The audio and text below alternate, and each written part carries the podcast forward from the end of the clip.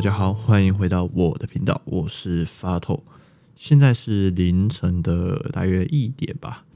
嗯，前几天我去剪头发，然后听到旁边有一个弟弟啊，他在跟他的设计师讨论说，最近跟朋友要去健身房健身，他们想要练壮一点，觉得自己有点太瘦了。这句话之前我觉得都很棒啊。想到我当初健身的原因，也是因为我的体重其实已经过轻了，然后慢慢练练到现在正常的体重这样。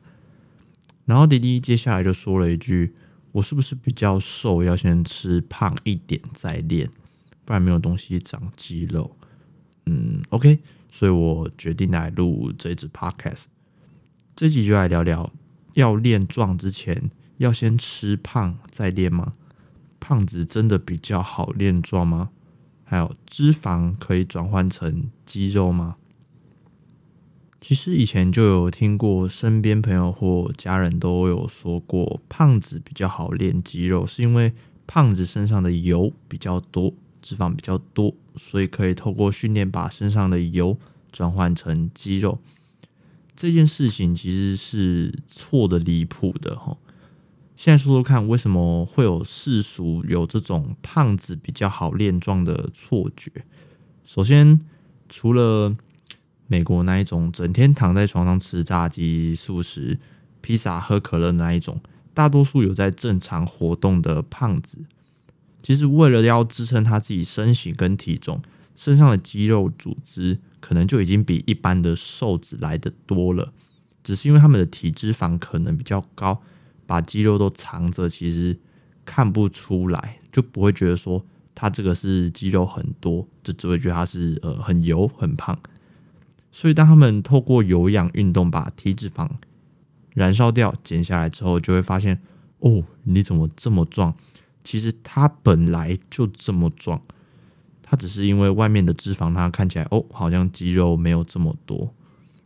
再来还有一个原因，这是我观察的啦，这个可能比较可惜一点，就是练成功的胖子会让人家印象深刻，练失败或半途而废的胖子没有人会记得。所以当你看见那些成功从胖子练成肌肉男，或者是嗯一胖胖的女孩练成有线条的女孩的时候，请不要客气的夸奖她，他们是真的很努力哦。减少体脂肪的过程，真的只有一句话可以形容，就是累得像狗，喘得像条狗。再来，脂肪能不能转换成肌肉呢？答案其实就很简单哦，完全不行。脂肪的组成跟肌肉本来就不一样了。肌肉的组成是蛋白质，蛋白质是很多氨基酸堆叠而成的。脂肪的组成则是脂肪酸，两样东西。在结构上就是不一样，两者是没有办法交换的。所以瘦子如果先吃胖了，体脂肪变高了，还要花时间把体脂肪减下来，而且减脂的过程多少也会流失一定的肌肉，不然其实这就是一件白费的白费力气的举动嘛。瘦子如果想要练壮，就做增肌的举动就好了，不要再想说我是不是应该要先吃胖。吃胖的过程，你就是在浪费自己的时间还有钱。那如果是一般身材，但是觉得自己体脂肪很高的人呢？我也建议先增肌。肌肉量增加的时候，基础代谢率也会跟着提升。那如果基础代谢率变高了，加上有持续的运动，其实就比较不会造成体脂肪的堆积。而且加上你有一定的时间的肌力训练，对于你的减脂过程是有加分的，因为你会更有力量的去支持你减脂过程的动作，训练效果会更好。那如果你增肌期一开始你会发现，哎，体重好像慢慢的在上升哦，那这时候也不用害怕，你就想想看，身材跟体重哪一个比较重要？这些观念也不针对男生。女生也是一样的概念，那女生也不用怕说增肌会练太壮，练成金刚芭比，这个观念其实也不太正确哦。首先，男生因为有睾固酮，也叫做雄性荷尔蒙，这东西会帮助肌肉的合成，但是女生的睾固酮不是没有哦，而是比例上比男生少了非常多。加上身体构造的需求本来就不容易长肌肉，更不要提到金刚芭比了。你们脑中突然想到的那种金刚芭比，基本上都是用药的。他们透过补充雄性荷尔蒙等等的，让他们拥有跟男性相当的肌肉，但也因为这样子，女性的特征会减少。呃，例如说胸部会倒退噜啊，长喉结啊，声音会变粗，甚至是停经。内分泌系统其实都会大乱，对他们来说其实是非常伤的。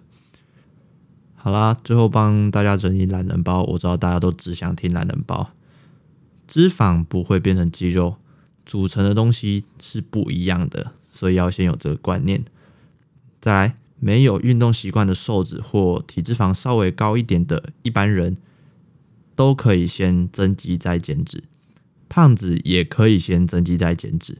因为有些胖子可能他肌肉量是不足的，他是那种肌肉比较少的胖，除非是你平常就有在大量运动，你本身胖子的肌肉量就很多了，那其实你就可以专心的做减脂的动作。最后还是希望大家多多运动，吃得干净，养成好的生活习惯。OK，今天的话题就聊到这边。我的 Podcast 目前有在 Spotify。Apple Podcast、Google Podcast 以及众多的平台上播出。喜欢我的频道，可以在 Apple Podcast 上面帮我按一个五星评价，并可以留下你的想法或是想收听的话题，也可以把这个频道分享给你身边想要了解营养或睡不着觉的朋友。最后，我是法头，我们下次见，拜拜。